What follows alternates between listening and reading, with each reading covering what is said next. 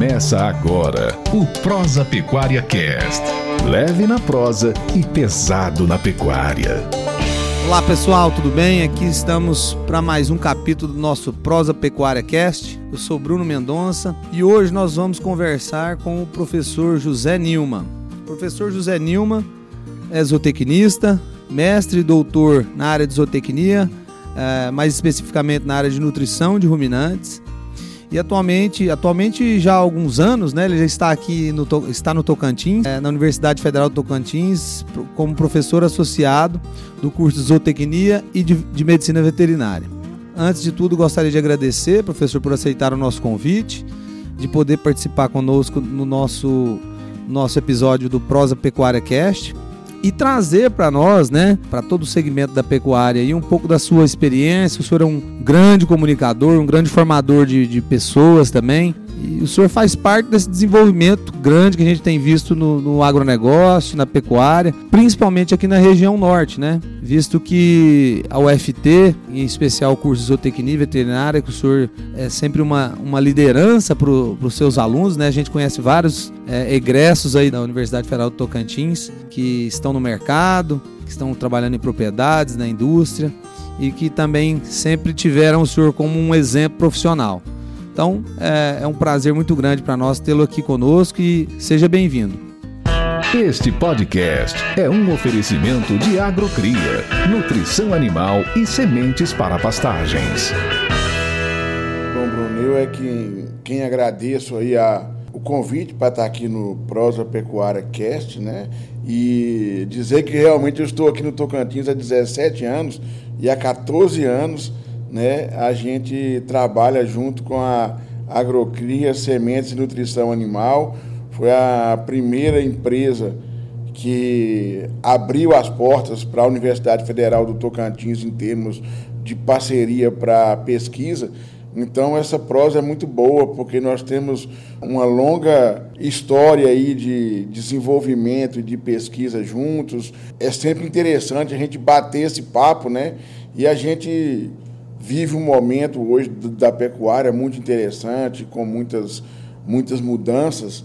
Né? Então, a todo dia né, a gente está vendo coisa nova, aprendendo coisa nova, e vocês que estão na iniciativa privada, também cada vez mais vocês estão puxando essas novas tecnologias, desenvolvimento de novas tecnologias e fazendo essas tecnologias chegarem aí ao, ao produtor rural. Muito obrigado aí pelo convite, espero que a gente tenha uma, uma boa prosa né, aqui hoje.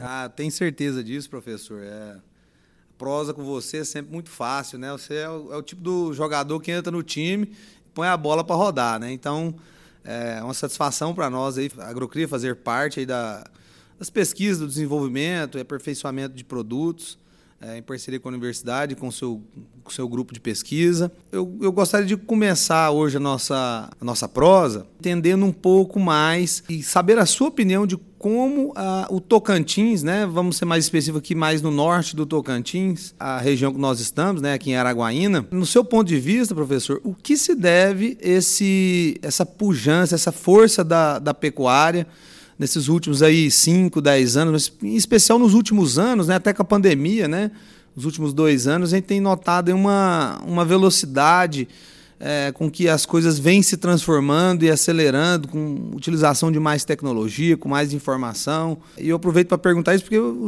você é uma pessoa que comunica muito bem, né? Tem, temos aí o, o canal Agroverdades, que você tem mostrado para o Brasil inteiro, tra trazido vários pesquisadores e professores que também trabalham em parceria com, com sua equipe, com a sua equipe de pesquisa, né, com o grupo de pesquisa aqui da UFT, de Araguaína. E a gente tem visto que o estado do Tocantins, né, como eu disse, mais especial aqui ao norte, tem, a pecuária tem se desenvolvido a uma velocidade até maior do que outras regiões. Ao que se deve isso? O que, que é esse, esse momento maravilhoso que a pecuária tem passado aqui nessa região? Qual que é a sua visão dos principais pontos para que a pecuária tivesse tantos avanços aqui no estado Tocantins? Bruno, essa pergunta eu não fico muito à vontade para dar uma resposta cravada, porque eu acho que né, você identificar o que faz uma região crescer ela é, é, demanda estudo de pessoas especializadas na área, e, mas eu vou tentar pontuar aqui algumas coisas que, no meu entendimento, têm um potencial, podem ter é, levado a esse desenvolvimento.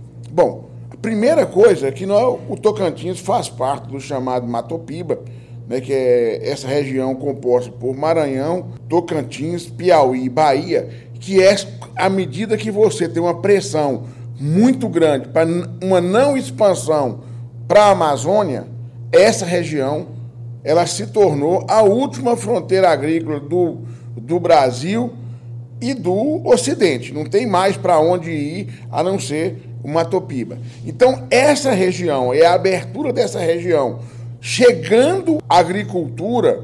Então, é uma coisa eu me lembro, Bruno, que em 2008, né, há 13 anos atrás, nós tínhamos o, o presidente do sindicato rural, era o, o colega e amigo Vanderlei Araújo Filho, e ele queria fazer um trabalho para saber a perspectiva de fazer confinamento aqui na região. E eu trouxe o professor Juliano Fernandes, de Goiás, e eles falaram um número de animais onde eles poderiam ter de animais confinados aqui na região de Araguaína. E ele falou o seguinte: olha, o milho que produz no Tocantins não dá para atender esse confinamento de vocês. Se todo o milho for para o confinamento de vocês, tá? não sobra um grão para mais nada. Ou seja, o Estado, em 2008, era um grande importador de milho. Hoje o Tocantins é um grande exportador de milho. Então, quer dizer, essa coisa do Matopiba, de ser, se transformar numa nova fronteira agrícola, trazer a agricultura, ocorrer essa transformação, tá? Para mim foi um dos fatores que transformou não só o Tocantins, mas como o Pará também que está é, é, é, que está nessa área de influência, o sul do Pará, o Maranhão, o Piauí, a Bahia, né? Então, essa questão do Matopiba, do desenvolvimento do Matopiba, foi que permitiu que agora ela vinha mais lentamente. É como um carro embalou nos últimos cinco anos, porque nós temos produção de grãos, tá? temos integração lavoura-pecuária, que é uma grande realidade, está impulsionando. Um outro fato que, para mim, muito importante, que aí é, é uma coisa mais recente, foi a política da ministra Tereza Cristina e do Ministério da Agricultura, Pecuária e Abastecimento de habilitar várias plantas para exportação da China, que fez com que tá, a pecuária deixasse de estar sempre com três mãos estrangulando, matando o pecuarista, que eram três grandes indústrias frigoríficas que dominavam o mercado. À medida que você abriu essa, esse espaço, que você habilitou novas plantas, você vê que a pecuária ela mudou. Sim. Tá? Então, esse é um terceiro fato que justifica essa expansão. Aí, o terceiro fato é decorrente desse, dessa abertura, que foi o Brasil abrir né, e virar o grande protagonista da produção de proteína animal para o mundo. Com a pandemia, o Brasil, em função de você ter a produção pecuária em áreas distantes, praticamente né, o, o que a gente tem é uma pecuária que funciona, onde o produtor e as suas equipes elas trabalham quase que em isolamento. Então a, a pandemia chegou menos nesse sistema né, de, é, de produção. Tá? Então conseguiu que o quê? Que o Brasil passasse a ser um grande exportador, porque sofreu menos tá? com essa questão é, da pandemia. Isso aí tudo gerou o quê? Um preço melhor da arroba, tá? E uma outra coisa, Bruno, que mudou a pecuária brasileira, é isso que nós estamos fazendo aqui hoje. É a forma de comunicação do agro. Antigamente, o poder que a indústria frigorífica, por exemplo, tinha de manipular preço de boi era enorme. O cara vendia um boi aqui, ia para a fazenda dele, ele contava para duas pessoas. Agora ele põe num grupo de WhatsApp com 250. Vendi meu boi a tanto. Eu tenho tantos boi. Não vende, vende. Não que o produtor vai conseguir, porque mercado é lei da demanda e oferta. Isso não vai mudar. Mas a possibilidade de você né, criar demanda excessiva, sem ela realmente ser excessiva, né, ou oferta excessiva, que é o que mais acontece, sem realmente ter essa oferta, diminuiu muito. A comunicação, eu acho que ela facilitou e ela é responsável, ela, ela tem uma grande responsabilidade em todo esse processo. Mas é multifatorial, não é um fator. Eu estou dizendo, eu observo que estes são fatores que me chamam a atenção. Provavelmente você vai fazer essa pergunta, vai ter com uma pessoa que vai falar cinco coisas diferentes, é. porque são vários os fatores. Mas, mas sem dúvida, esses três fatores que você colocou como os principais são, são muito fundamentados, né? Que é a questão da região, né? A característica geográfica da, de uma fronteira agrícola, a questão da, da velocidade que a informação, da comunicação com as pessoas aumentou e tomou uma velocidade maior que a pandemia, porque nós nos sentimos obrigados de não estarmos próximos, né? E não estando próximos, nós tínhamos que usar mais ainda as ferramentas já disponíveis para divulgar informações, é, estudos, etc que é um trabalho muito bacana e muito importante que aconteceu no agro e forçado pela pandemia, que ganhou uma velocidade maior do que a velocidade que já vinha antes. Na sua opinião, essa pressão internacional para a questão de produção de carne sustentável, a preservação da Amazônia, dos cursos hídricos. Como o senhor tem visto aqui na região, como que os pecuaristas como que o agricultor, que também a agricultura vem trazendo muita evolução para a região né, e fornecendo grãos para a pecuária, como é que o agricultor e o pecuarista vem conduzindo a, essa questão da sustentabilidade da, da Amazônia, sustentabilidade dos recursos, recursos hídricos e da natureza de forma geral aqui na, na região? Esses dias eu tive uma troca de ideias com uma pessoa, né? E ela, ela veio me, me, me falar, a Amazônia vai desaparecer. Olha só, só esse ano foram 8 mil quilômetros quadrados, foram não sei quantos milhões de campos de futebol. O pessoal criou uma nova medida, né? Porque eu nunca tinha estudei tudo em topografia, não sei o quê. Eu nunca tinha visto essa unidade de campo de futebol. Porque o campo de futebol que eles falam não é o campo, é o estádio, né? São, né? E aí vai por aquelas discussões. Olha, esse ano foi, foi desmatado 8 mil hectares, é, 8 mil quilômetros quadrados da Amazônia. Nós vamos ter aí uma, uma, uma destruição muito rápida tá? da floresta amazônica. Eu tenho algumas coisas tá? que a gente precisa de entender. A primeira coisa o planeta Terra tem 512 milhões de quilômetros quadrados. A Amazônia, o bioma Amazônia, tem 4 milhões e 200 mil quilômetros quadrados. Tá? Vai dar algo menos de 2% da superfície do planeta. Então, você achar que você tira 8 mil quilômetros quadrados e que você vai alterar, de é, causar uma catástrofe, já é uma coisa que é insana você ficar pensando nesse sentido. Aí eu fiz uma conta. Tá? Totalmente tá? politizada, se, então. Se né? você desmatar 8 mil quilômetros quadrados da Amazônia por ano, você vai levar em torno de 510 anos para dizimar a Amazônia. Agora, ah, professor, então não é perigo. Não. A minha opinião é que o Brasil, o desmatamento na Amazônia tem que ser zero eles querem que não desmate? Ótimo. Eles querem que não usem? Ótimo. Não vamos perder mercado em cima disso. Você sabe por quê, Bruno? Porque se hoje é isso que o produtor rural precisa de colocar na cabeça. Para ele não é interessante, não é interessante liberar áreas na Amazônia.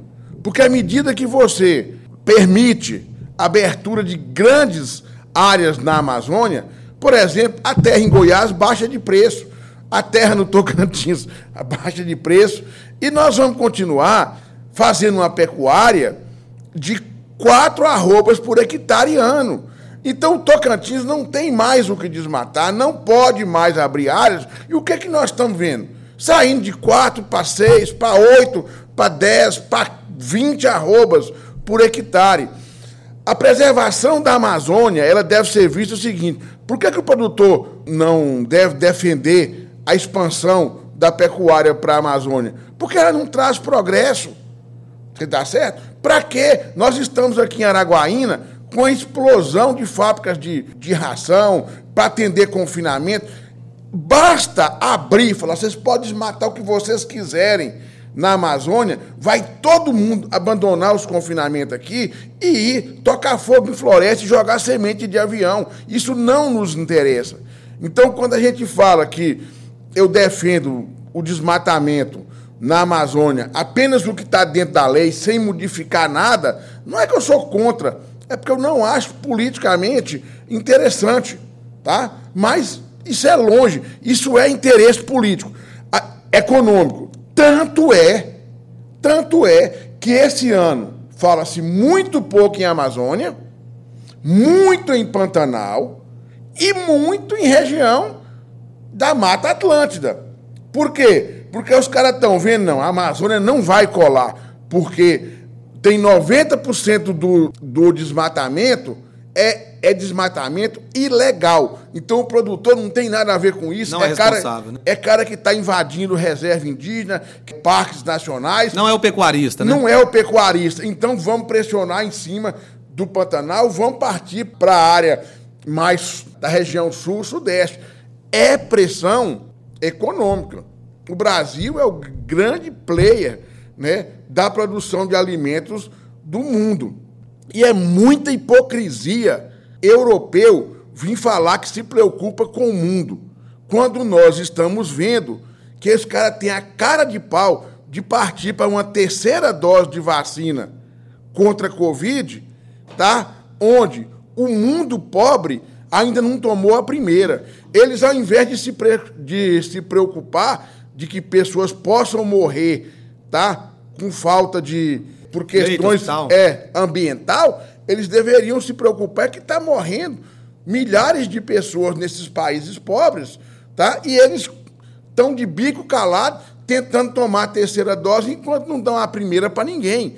Então, você tem que ser muito inocente, muito tolo para acreditar nessa preocupação. E diga-se de passagem, eu não estou sendo aqui negacionista, dizer que não tem problema ambiental, que o problema não existe. Agora, o que existe é uma coisa 50% das emissões de CO2 do mundo, ela é feita, tá, por 10% da população do mundo. E quem é esse 10% da população do mundo que emite 50%? São os caras que não se dão ao luxo de vestir um casaco para enfrentar o frio, que tem aquecimento a partir de, é, de petróleo, de queima fonte, de. Fonte não renovável. Algum. Fonte não renovável. É esse povo que está preocupado com o mundo. Então, esse, no hemisfério norte, é, inclusive, né? É Europa, Estados Unidos, tá? E é, tá um pouco do Canadá. Então, é esse pessoal que vem aqui falar que a pecuária, a emissão, né, de, por exemplo, de metano da pecuária, tá? Ela é menos de 3% do total. Se você acabar com, com o o rebanho de ruminantes do mundo inteiro, você vai diminuir 3% da emissão vinda de metano. Mas aí os caras soltam na mídia que é o, o pum da vaca que vai acabar com o mundo. O que vai acabar com o mundo, o terceiro mundo pobre, é a desinformação. É um, é um mundo que Gisele Bint é, é mais ouvida do que a cientista. É um mundo que a Greta, não sei o que lá, é ouvida nos fóruns mundiais sobre meio ambiente. Tem alguma coisa de errada nisso aí e eu estou ficando velho, mas não estou ficando besta para acreditar nessas coisas. Exatamente. Você tocou num assunto aí interessantíssimo, né, que são esses discursos é, com ideologias, né, politizados, é, com relação à pecuária brasileira, destruir a Amazônia, destruir o Cerrado, destruir o Pantanal, destruir a Mata Atlântica. E em números, né, em, em ciência, o senhor pontuou aí que se, se não existissem os ruminantes no mundo inteiro, você teria uma redução de 3% da emissão de gases de efeito estufa, que é um número muito pequeno, perto do, daquilo de, de gases de efeito estufa que são produzidos dentro das grandes cidades, por exemplo. Né? E uma outra coisa interessante, professor, eu queria falar um pouco mais, o senhor comentou aí dessa pressão. Essa pressão não é uma pressão, na verdade, é uma, é uma situação de abertura de terras da Amazônia que não seria bom para as terras que já são abertas para a pecuária, porque você teria uma maior oferta de terras e, consequentemente, uma redução. Mas o que aconteceu nos últimos dois anos aí foi uma valorização significativa da terra também aqui no Tocantins, no Brasil de forma geral, nas terras pecuárias. E isso favoreceu o pecuarista utilizar mais informação, utilizar mais tecnologia. E o senhor deu exemplo aí de, da média brasileira, média nacional, de, de três arrobas, três, quatro arrobas produzidos por ano, né?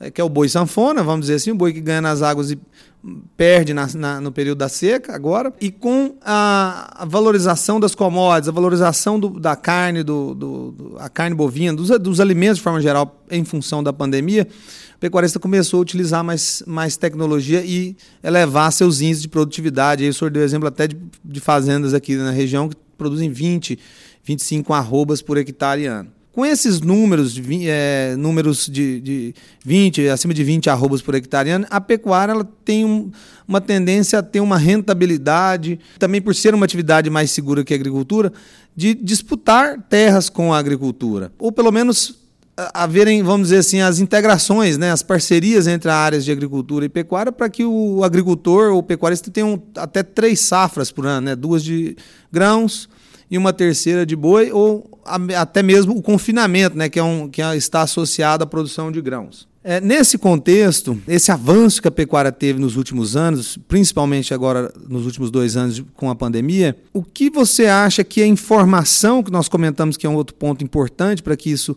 chegue na ponta, chegue dentro da porteira, e, e, o senhor, como um pesquisador, um professor formador de, de, de, de recursos humanos, né, para levar essas informações para o campo, o que o senhor acredita que fez com que o pecuarista passasse a ouvir mais, estudar mais?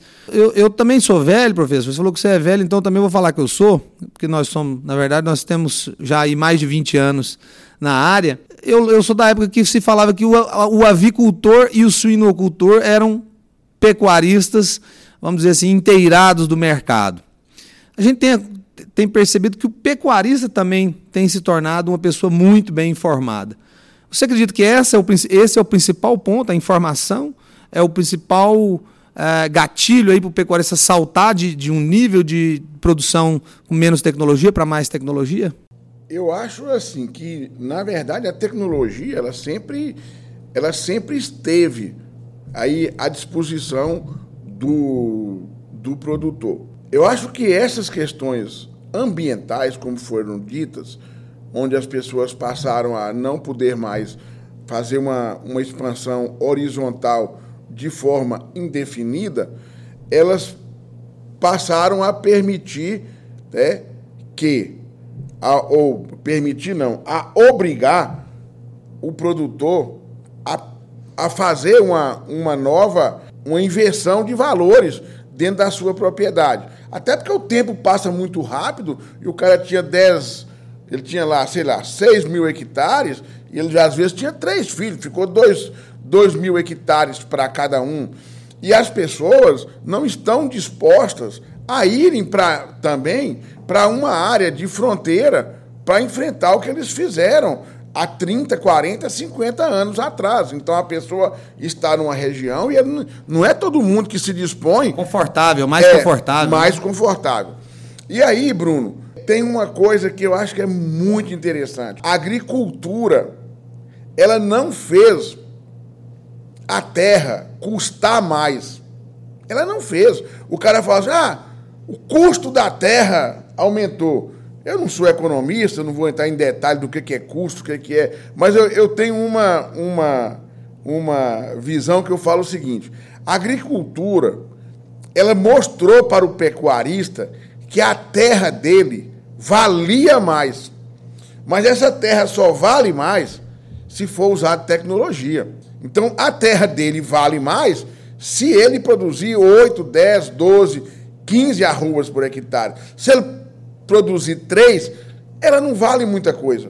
Então, quer dizer, a chegada da agricultura e aquela visão onde o cara chega e ele tira três arrobas por hectare ano e ele vê um cara tirar 60 sacas de soja numa safra e 100 de milho na outra e ele vê quanto, quantas arrobas equivalente boi esse cara, ele começa a falar assim: não, a minha terra vale muito.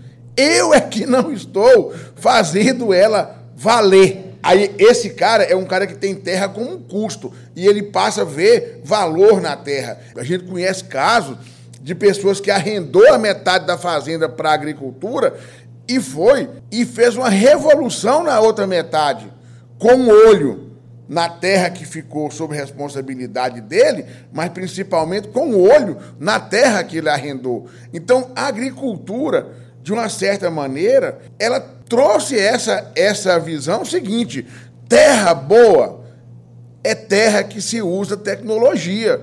E o cara da agricultura usa. O cara não joga calcário sem fazer análise. O cara não joga calcário e depois não faz adubação. O cara não, não colhe fora de época. O cara tem uma programação, ele compra insumo. Então, quer dizer, na verdade, é você enxergar uma atividade que usa tecnologia, tá? Que usa tecnologia e falar o seguinte: a dele é a mesma terra por que, que a dele vale dez vezes mais do que a minha? Porque eu, tecnologicamente, eu sou um desastre. E isso aí vem, vem modificando. Mas dentro de usar a tecnologia, uma coisa que chama muita atenção são as empresas. Hoje você não tem uma empresa grande atuando no mercado sem uma série de mestres e doutores tá, jogando tecnologias para ser o técnico de campo, tá? Por quê? Porque a agricultura cobra isso. Ela compra um produto, mas ela quer ter certeza e responsabilidade e orientação para usar aquela tecnologia. Acabou o espaço, né? Já não tem espaço mais o cara que vai lá vender uma coisa que nem ele sabe como é que funciona. Então eu acho que a, a tecnologia, agora, quem veio primeiro, se foi o ovo ou a galinha, eu não sei. Eu não sei se foi o produtor que cobrou do, das empresas ou se foram as empresas que colocaram lá e ele aceitou. Mas o que eu sei é que o uso de tecnologia ela valoriza uma, uma fazenda. Sim. Ela valoriza a terra. Você pode ter duas fazendas em cima do mesmo tipo de solo, um usando tecnologia, o cara fala, aqui em Araguaí, né? Vale 60 mil. O quê? Ele olha para uma do lado e fala, vale 25. É o mesmo, é a mesma, mesma coisa. Terra. A diferença é o nível tecnológico que aquela propriedade está usando. E casando com o assunto que nós falamos anteriormente, que é a questão da preservação, da produção de gases de efeito estufa, professor, eu queria saber sua opinião sobre a utilização dos, dos aditivos, né? Que é um assunto que há mais ou menos duas décadas vem ganhando força, nos últimos anos ainda mais com essa pressão ambiental. A gente tem várias empresas fornecedoras aí de, de aditivos, né? Ionóforos, não ionóforos, é, óleos essenciais e outras moléculas também, taninos, né? Que vem novos estudos vêm sendo feitos aí mostrando os benefícios desses aditivos, né? Algumas moléculas mais antigas, outras mais algumas mais recentes, mostrando os benefícios tanto na melhoria de eficiência da alimentação dos, desses ruminantes, né? Dos bovinos, mas também vem ganhando cada vez mais força a questão da sustentabilidade. Na sua opinião, essa tecnologia dos aditivos, ela, ela é uma, uma situação que, como já acontece em alguns países, por exemplo, Estados Unidos, é, não se confina sem, sem rumenzinho, sem monenzina. A Europa já tem uma, uma restrição com relação ao uso desses antibióticos por questões de contaminação cruzada e redução da, da resistência do, de humanos ao uso desses antibióticos. Mas os estudos mostram essas vantagens, tanto na, na eficiência alimentar dos animais quanto na, na redução do, de emissão de gases de efeito estufa. Na sua opinião, esses aditivos eles são uma tecnologia que eles vão ser cada vez mais amplamente usados ou uma tendência para redução na utilização por causa dessas desvantagens citadas pelos que são mais é, comentados pelo, pela Europa, pelos países europeus. Porque é um dilema, né? Com relação ao uso de aditivos, tem um pesquisador americano, Ristoff, né? não sei se a pronúncia correta é essa, mas ele fala o seguinte: o cara vai usar aditivos se ele tiver resposta econômica. O cara não vai usar aditivo, tá? o, pro, o produtor não vai usar aditivos só porque ele, ele traz benefício ambiental. Porque ele, se ele usar e o vizinho não usar, o cara não vai ter como quantificar isso. E, então, os aditivos, eles vão, eles são e serão utilizados porque eles melhoram e muito né, a eficiência econômica. Não tem nenhum aditivo desse que, se o cara não usar, entendeu? Ele produz um boi mais barato. A, grande vantagem dos aditivos é que você resolve um problema ambiental e resolve um problema, tá? E resolve um problema de ordem nutricional e econômica. Então eu acho que a, o uso dos aditivos ele vai avançar nos próximos anos cada vez mais e aqueles países que não não se não aceitarem esse ou aquele é, é, tipo de aditivo, aditivos antibióticos e tal, mas eles vão buscar uma alternativa porque eles são viáveis economicamente. E an, quando se trata de questões ambientais, o grande impacto ambiental que tem é você por exemplo, eu falo isso e as pessoas às vezes não quantificam isso, mas você suplementar um animal na seca, onde ele ia não ganhar nada ou perder 100 gramas, e ele passar a ganhar 300 gramas na seca, e você antecipar o abate dele em um ano, né? Então você, em vez de abater o animal com 48 meses, tá? Um exemplo, você abate com 36.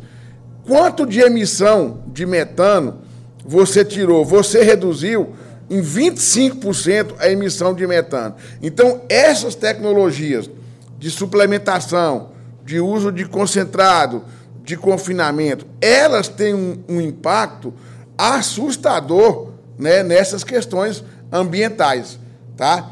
Agora, essas, vai usar uma ração né, ser um aditivo aí você já também não consegue usar. Então, eu acho que uma é tá tudo muito amarrado. Você não vai conseguir os resultados econômicos sem o aditivo. Então, o aditivo ele vai ser, ter um impacto. Eu acho que nós temos que usar o aditivo. Olha, olha aqui ambientalmente, tal, fazer uma boa apresentação deles, mas o, o grande impacto é redução, aumento de lotação, onde você tem numa mesma área você tem um número grande de animais, tá? E você tem uma, uma produção, uma captação de, de CO2 elevadíssima, fixação de, de CO2 nas raízes, tá? Então, vários trabalhos aí do professor Ricardo Reis, lá da Unesp de Jaboticabal, mostrando que você põe oito animais e às vezes cinco, seis animais, eles são custo zero ambientalmente. Então você só tem dois ali que estão que sobra para ter uma pequena melhora redução. muito a eficiência, né? Melhora muito. Então eu acho sinceramente, eu fico muito triste quando eu vejo ah, esses debates ambientais e a forma, tá, beligerante que o governo brasileiro trata esse tema, porque a gente era para estar tá sendo convidado não para dar explicação. A gente deveria está sendo convidado é para dar lição no resto do mundo. Mas cria-se muito, é, muito barulho, faz-se muita fumaça por nada. Eu tenho dito né, que quando você vai discutir assunto de medicina, você chama um médico. Quando você vai discutir um assunto ligado ao judiciário, às leis, você traz um advogado. Agora você vai discutir assunto da agricultura e da pecuária, aí você chama um artista de televisão, né? você chama um ativista, você chama uma, um ativista ambiental e você não chama um zootecnista, um agrônomo, um médico veterinário, um engenheiro agrícola, um engenheiro florestal. Quando chamam, é alguém, é algum engenheiro florestal, como tem um que aparece sempre na televisão, que é né, de uma visão ativista ambiental. Tá? Então, quer dizer, a forma como nós, como trata-se os assuntos da pecuária são muito ruins e os proprietários, os produtores rurais, né, de uma maneira geral, se comunicam muito mal, né? Eles que me perdoem, que devem estar muitos ouvindo, mas são muito de partir para um confronto, partir para bater de frente com essas pessoas e não adianta. Nós temos que levar e vender a nossa imagem melhor. A forma que eu, eu entendo a, o Ministério da Agricultura tem feito um trabalho excepcional nesse sentido, onde o Ministério da Agricultura vai, as pessoas mudam de opinião é, é, com relação às questões ambientais, mas infelizmente a mídia não ajuda, não gosta de ouvir verdade, né? gosta de ouvir outros quem fala o contrário, e parte do governo que não entende nem de agricultura, nem de pecuária e nem de meio ambiente, às vezes estraga o que o Ministério da Agricultura, Pecuária e Abastecimento faz. É uma um cabo de guerra, né? Um cabo de guerra de informações, e cada um puxando para um lado e ninguém puxando levando para o mesmo, mesmo sentido da conversa, que seria uma vantagem para o nosso país. Professor, as universidades, né, os centros de pesquisas aí pelo, pelo Brasil, é, sempre têm mostrado dados da pesquisa onde é, mostra os benefícios de trabalhar com suplementação para bovinos a pasto, com utilização cada vez maior de grãos, né? melhorando, lógico, os números produtivos, mas também os econômicos. É, mas a gente sente ainda uma dificuldade, pecuarista de forma geral, sou de família de pecuaristas, e a gente sempre percebeu uma dificuldade do pecuarista em utilização de grãos na seca, mas principalmente no período das águas, né? por toda a limitação de estrutura, de infraestruturas que, as, que, a maioria das propriedades no Brasil ainda tem. O senhor, o senhor conhece né, propriedade, sabe que você encontrar um coxo coberto numa propriedade é uma coisa não tão comum de se ver então, normalmente, os grãos, né, os suplementos com ureia, são mais utilizados mais no período da seca. Na sua opinião, é, com essas pesquisas que, que a própria universidade aqui na, na, na, sua liderança executa com trabalhos utilizando grãos no período da seca e no período das águas, qual é a sua opinião e qual o recado que você poderia deixar para os pecuaristas do Brasil sobre os benefícios, vantagens e desvantagens de trabalhar com grãos na seca e nas águas, comparando-se com o suplemento mineral com ureia, agora no período da seca, e, e, e o suplemento mineral pronto para uso, ou um suplemento mineral para diluir com sal branco. O pessoal normalmente, o pecuarista usa muito, principalmente aqui na região norte do país. O, o Bruno, eu tenho algumas. Eu, você sabe que eu tenho uma chácara também, onde eu faço algumas avaliações né? Eu acho que a questão da suplementação, e vocês vivem isso no dia a dia, ela tem grandes equívocos, mas grandes equívocos na hora que você vai avaliar. Eu, eu, eu tenho dito que a pessoa não tem noção do prejuízo que ele tem tá? quando ele passa com o animal, por exemplo, eu não vou nem dizer, dizer perdendo peso, não, tá? Eu não vou nem dizer perdendo peso, não. Eu vou dizer sem ganhar nada. Esse é um problema sério. Esse é um dos grandes equívocos. Que se a pessoa tem cinco meses de seca numa determinada região, ele tem, no mínimo, ele paga 50 reais de aluguel do pasto dele, tá? Ele tem 250 reais, tá? Se for seis meses, é 300 reais que ele perdeu ali dentro, porque o animal consumiu um pasto que tinha, às vezes, massa, e ele dando um sal mineral, esse animal não vai ganhar peso mesmo. Ele já perdeu, desses seis meses, 300 reais de aluguel de pasto. A próxima arroba que esse animal ganhar na seca, nas águas, desculpe, é simplesmente para pagar o aluguel dos seis meses que ele não produziu. E às vezes a pessoa tem lá mil bois, tá? Que vale né, 4 mil reais cada um. Ele tem 4 milhões de reais, que é como se ele tivesse deixado na conta corrente dele sem aplicar em nada. Então, quanto que custa isso? Aí o que é, que é o problema? Ah, é quanto de suplemento que eu deixei de que eu vou gastar e que não sei o quê, e ele não está vendo que ele está pagando. A pessoa que não suplementa na seca, ele paga, que o gado não é igual uma, uma máquina de uma fábrica, que você desliga ela da tomada e ela está lá parada. Você paga o stand-by de bovinos, é caro, porque um boi para não ganhar nada, ele come muito. E uma outra coisa, tá? É o quanto que custa o capital investido.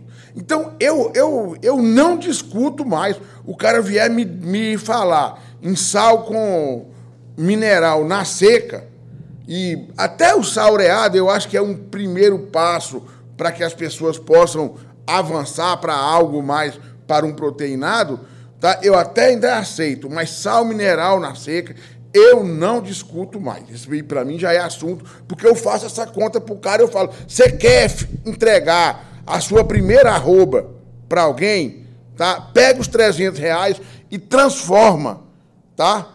Se você pegar 300 reais, vai dar R$ 1,50 por animal por dia. R$ 10,50 por dia. É. Né, dentro de um mês, né? É. Então faça isso, tá? Então você, essas eu já não discuto. A questão das águas. Tem outros equívocos, mas aqui é, o, o tempo é curto, eu vou, eu vou ser rápido. Agora, o grande uma coisa que as pessoas que me, me incomoda é quando as pessoas às vezes falam: ah, mas eu coloquei o animal lá, eu suplementei e nas águas, não sei se vale a pena. Eu, eu, eu faço uma conta para os produtores que é o seguinte: um animal de 400 quilos no confinamento, ele vai comer aí, vou, eu vou dar um chute aqui, 8 quilos de concentrado por dia. Uma, eu sei que não é esse valor exato, mas vamos pensar. Ele certo. come 8 quilos de concentrado por dia e aí vai ganhar lá 1,6 kg por dia. Tá razoável? Pode ganhar mais, mas eu vou pôr numa média só porque eu quero esse 1,6 kg. Esse animal de 400 quilos, ele ganha, tá? Ele ganha 4 gramas por dia para cada quilo de peso vivo, comendo 8 quilos de concentrado. Aí eu vou para o período das águas, eu pego um bezerro de 200 quilos, dou para ele 800 gramas de um suplemento proteico energético, 4 gramas por quilo, e esse bezerro chega lá e me dá 1 quilo por dia. E o cara fala assim, ah, é caro. Ora, ele está ganhando 5 gramas por cada quilo de peso vivo. Esse animal, ele ganha, ele tem um desempenho 25% melhor do que o, o boi confinado. E como que esse trem é ruim? Tá? Então, o, o, o Bruno, eu acho que o grande problema que nós temos de, de, de suplementação no, no Brasil, e eu gosto muito de ouvir o meu Flávio Dutra lá, que é um cara que pensa bem as coisas, conversa com ele, é, lá do, do APTA. Então, o Flávio fala uma coisa que ela é, é, é para mim é ele, o, o, o, Gustavo, aquela filosofia. O boi desceu da sua fazenda, você precisa ter um projeto para esse animal. Agora não dá para o cara chegar no mês de junho e estar tá pensando, eu vou ligar lá para o Bruno na agrocria, eu não sei se eu suplemento, se eu não Não pode mais ser assim. Você tem que ter um projeto nutricional para esses animais. Um protocolo de um nutrição. Protocolo de nutrição. E quem faz esse protocolo normalmente suplementa. Agora, se vai suplementar, eu discuto suplementação quantitativa. Se é interessante para o cara suplementar com uma com duas, com três, com quatro, com sete, com dez gramas por quilo de peso vivo. Isso eu discuto. Agora, discutir se ele deve suplementar ou não, ah, isso aí para mim já ficou, já ficou lá para trás. E até aceito que em algumas condições do manejo muito bom de pastagens, tá? A gente possa pensar em sal aditivado. Eu tenho visto bons resultados, inclusive lá de vocês lá, com, que eu já usei, já, já testei, mas isso, pra, na minha opinião, tem que vir junto com um bom manejo de pastagem. E isso é muito importante, a gente vê o cara querer transformar suplementação de bovinos em pastejo em muleta para manejo inadequado. Não vai dar certo a gente vê muitas pessoas queimarem a suplementação porque ele quer usar a suplementação para substituir o alimento mais barato que tem no mundo, que é o pasto. Então, esses caras, agrocria não vai resolver, meu amigo, o problema de quem não sabe manejar a pastagem. Resolva esse problema, que aí a suplementação é, um, é aquela cerejinha no bolo que vai te fazer voar. Agora, sem essa coisa básica de oferta de pasto, de garantir uma boa oferta de massa seca de forragem, aí a suplementação tem se tornado inviável. Mas não é ela que é inviável, é, é, é o seu modus operandi é que é inviável no mundo de hoje. Você me lembrou agora uma premissa básica lá do professor Mário Paulino, que é suplementação a pasto. Sem pasto, não tem por que fazer suplementação, né? Então, Exatamente. É, o professor Edênio, o professor Joana, o professor Neucino, também, como você, também usa essa premissa como uma máxima da suplementação. É isso mesmo? Exatamente, com certeza. E a gente vê muito isso, a pessoa querer substituir um alimento barato por um que tem um valor elevado. Eu não digo nem custo, porque é um valor, porque quando você usa bem, ela te, te dá uma resposta excepcional, né? Ela faz aquele barato inviável nutricionalmente em termos de, de produção às vezes,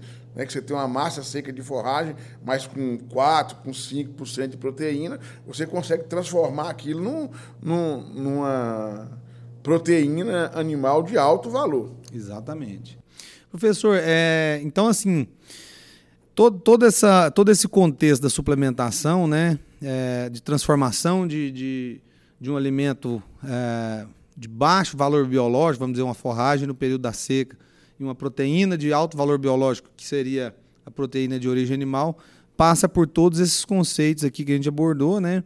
que é a utilização de tecnologia, utilização de, de, de ureia, utilização de aditivo, mas passa também muito pela, pela utilização de grãos, mas passa muito também pela qualidade e quantidade de pasto a ser ofertado. Então, só para finalizar esse assunto, o manejo de pastagem, é, ele é fundamental, pelo que o senhor comentou, né, é fundamental para que a suplementação haja dentro do, do, do rumen do animal e, e acelere é, a, a, a, melhore a digestão, melhore o, os processos metabólicos que acontecem dentro do rumo para que o animal se torne mais eficiente. É, então, na sua opinião, a, o primeiro passo para o pecuarista hoje é cuidar da fazenda na, na questão, da, da questão da, da, da, quantidade e qualidade das pastagens. Sem essa premissa básica, é, eu muitas vezes eu inviabilizo a suplementação. Esse seria o ponto? É, eu, se eu fosse uma pessoa que vendesse a tecnologia de suplementação, eu só venderia se tivesse uma boa gestão de estoque de, de forragem.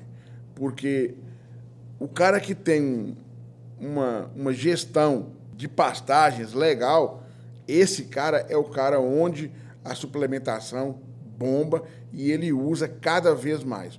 O cara que não tem nenhuma gestão né, sobre as questões de estoque de, de forragem, lá como silagem, como feno, feno muito pouco, né?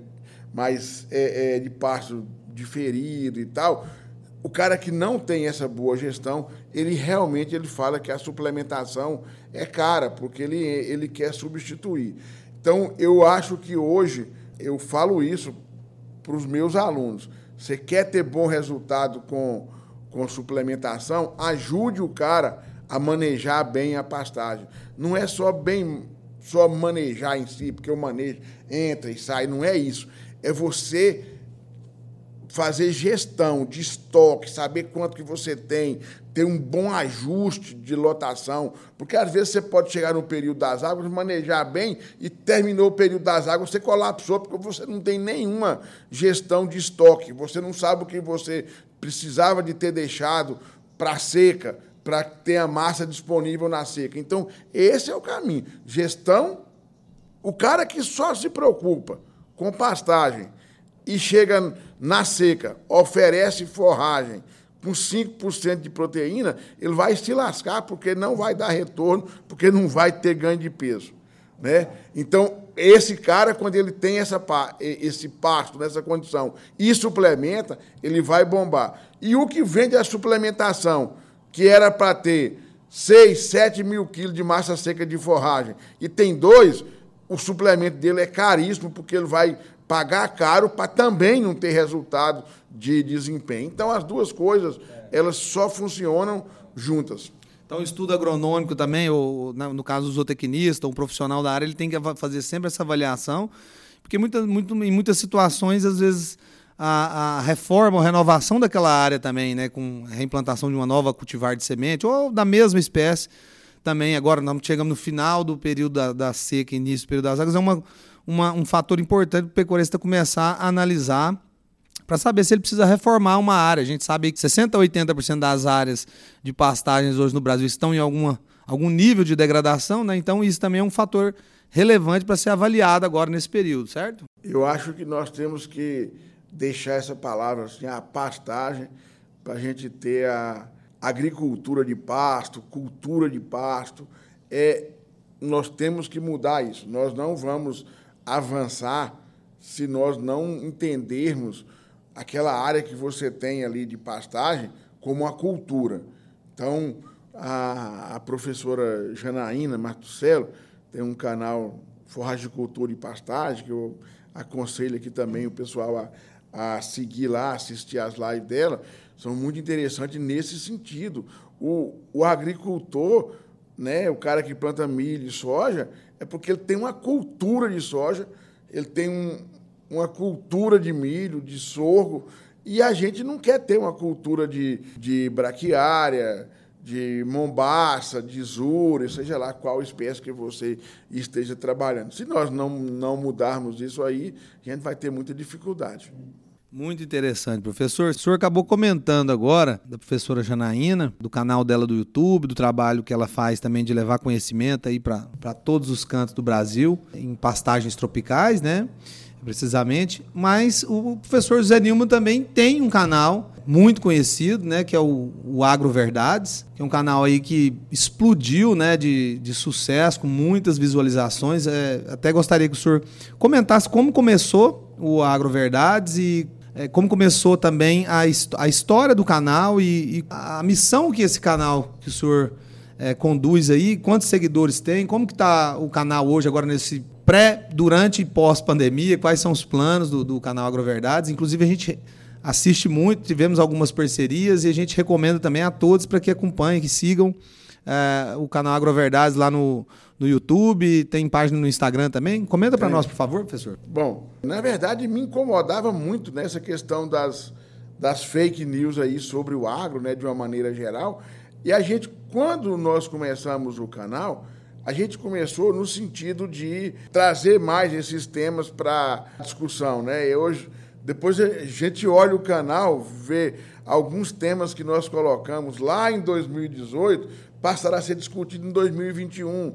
O que os seus filhos aprendem na escola? A gente tratava disso lá em 2018, queimadas na Amazônia e vários temas onde a gente colocava uma visão mais técnica, porque na verdade era, as pessoas falavam, falavam e ainda falam, né, números absurdos. Eu falo o seguinte: o canal, a base do canal é a matemática elementar, somar, subtrair, dividir, multiplicar. A gente usava isso aí e só com essas quatro operações aí você derruba. Já era o suficiente para derrubar um monte de mito. Mas o canal também, aí nós passamos a uma vertente também, que era uma demanda de coisa técnica, que a gente precisava de, de passar, porque tinha, tinha e ainda tem muito equívoco. E aí nós partimos para também o, né, o Agroverdades Tecnologia, onde a gente passou a, a, a divulgar assuntos técnicos, veio a pandemia e aí nós realmente expandimos muito. Hoje nós temos 13.300 seguidores. A gente não tem muita uma ambição de crescer muito esse número, é, é, lógico que o aumento de seguidores é sempre bem-vindo, mas a gente começa a ver que às vezes você precisa de estar com notícias milagrosas, fique rico com a pecuária, aí você consegue, você põe lá assim, como ficar rico em dois hectares, você consegue 5 mil seguidores. Aí o cara vira e fala assim, ah, mas seu canal é, não ensina muito como ficar rico. Se eu soubesse ficar rico com dois hectares, eu já teria eu já seria milionário, porque eu tenho bem mais do que dois hectares. Né? Então, o canal, ele, gente, continua naquelas questões, as chamadas polêmicas, mas também muito na parte técnica. A gente tem o canal do YouTube, que ele é mais, ele é mais sisudo, vamos assim dizer, ele é mais formal, e temos o, o arroba agroverdades no Instagram, que lá eu me dou a liberdade de postar uma mentira que o meu, meu funcionário conta lá, uma lorota, mas que. E, e é muito do, do dia a dia lá dentro da. Mais extrovertido, né? É, dentro da universidade. Agora mesmo nós postamos, eu vou viajando, estava viajando de Minas para cá, estava vendo as usinas eólicas, aí eu vou lá na internet, lá vejo o que, que tem, os absurdos que os ambientalistas falam agora, eles querem acabar com as usinas é, os parques eólicos, porque diz que está matando pássaro e morcego e está incomodando o pessoal do meio rural a dormir. Então, eu vou lá, não aí eu posto lá. Então, o canal, o arroba agroverdades no Instagram é mais light, mas também tem muita coisa técnica. E o Agroverdades no YouTube é mais pode, pode colocar lá Agroverdades, vai cair lá no, no, no, nosso canal. É muito gratificante, nós conseguimos trazer, sem sombra de dúvida, os maiores pesquisadores do Brasil passaram aí pelo, pelo canal Agroverdades. Eu não vou dizer que foram todos os, e que foram os mais importantes, porque tem muita gente boa que a gente não conseguiu. Nós centramos muito numa, na área de pecuária de corte, um pouco de leite, é lógico, tem muita gente que não, não quer dizer que os melhores estão lá, mas os que, os que estão lá certamente são muito bons naquilo que, que fazem. Então, acho que o, foi a, a pandemia, ela ajudou muito. Temos vários canais, a gente tem um grupo de WhatsApp que é Live Zootecnia, né? E onde, onde a gente reúne, troca ideias, tenta organizar os dias das lives para não, não ficar chocando.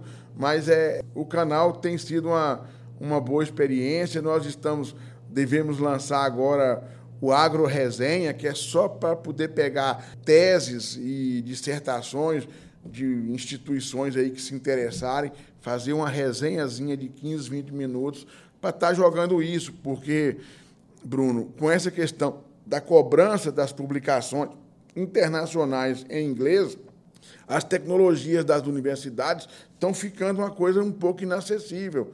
Tá? E aí a gente precisa de resgatar isso.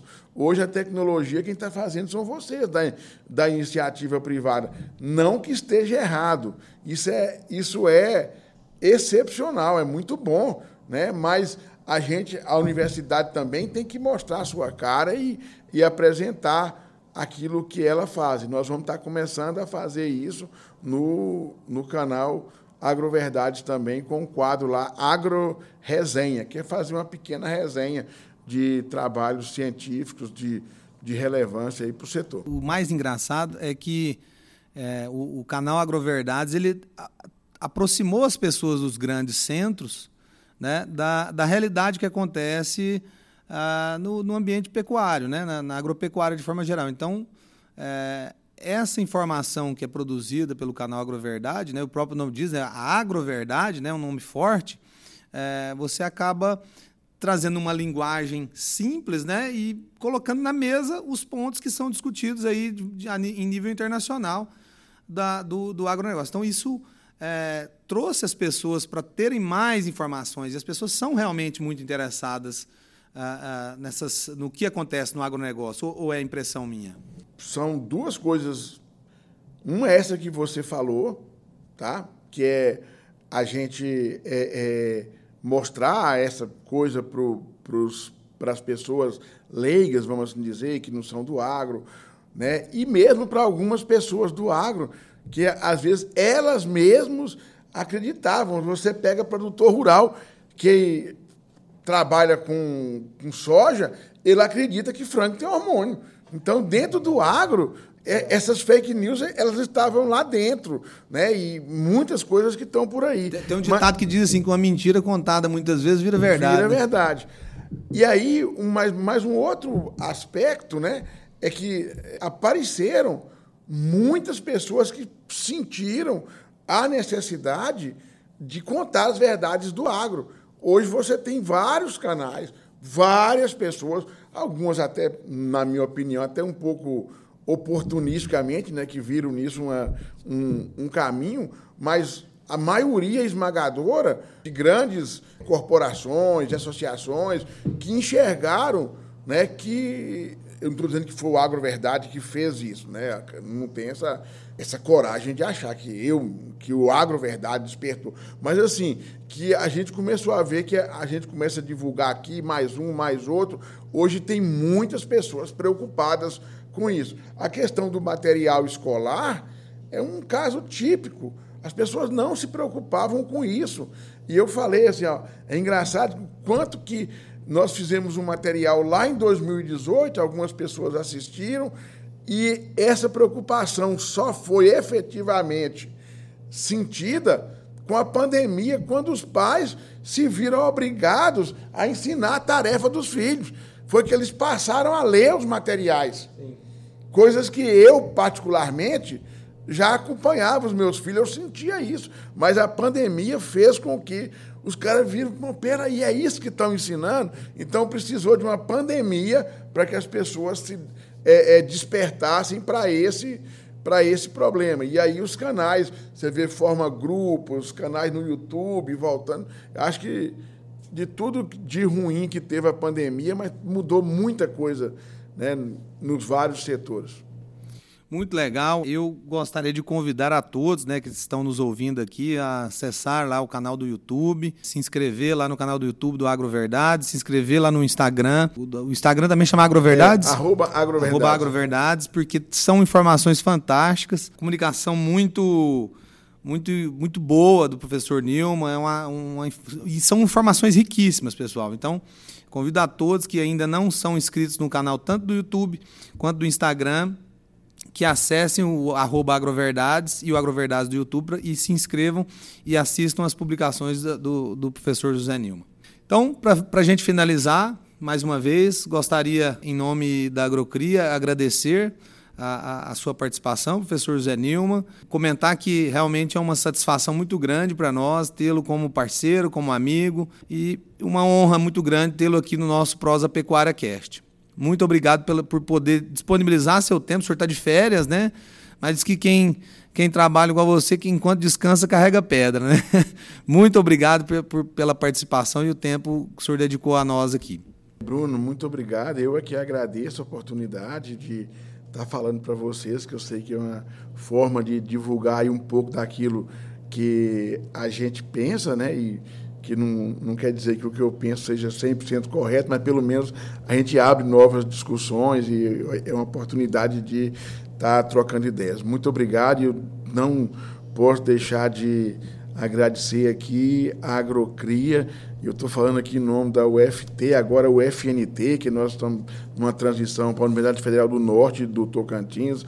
Agradecer a Agrocria Sementes e Nutrição Animal por acreditar sempre na universidade. Eu acho que nós nunca ficamos um dia sequer sem um experimento, sem uma parceria com a Agrocria e dizer para todos que a coisa mais marcante na Agrocria é que nós nunca fizemos uma pesquisa onde vocês dissessem assim: nós não gostamos desse dado e vocês não podem publicar. Tudo que tem que nós fizemos até hoje é 100% aberto à comunidade. E isso é uma, é uma coisa rara hoje em dia das empresas, dar essa liberdade para a ciência divulgar aquilo que realmente acontece. Né? Muito obrigado. Eu deixo aqui um agradecimento. Estou falando em nome da UFT, UFNT, mas para toda a, a equipe né, de vocês e agradecer pelo convite. Muito obrigado, foi uma prosa muito boa. Muito obrigado, professor. É realmente muito importante a gente ouvir essa, esse feedback, né? A gente é uma indústria, uma empresa, mas a gente sabe também da nossa função social, né, perante a sociedade.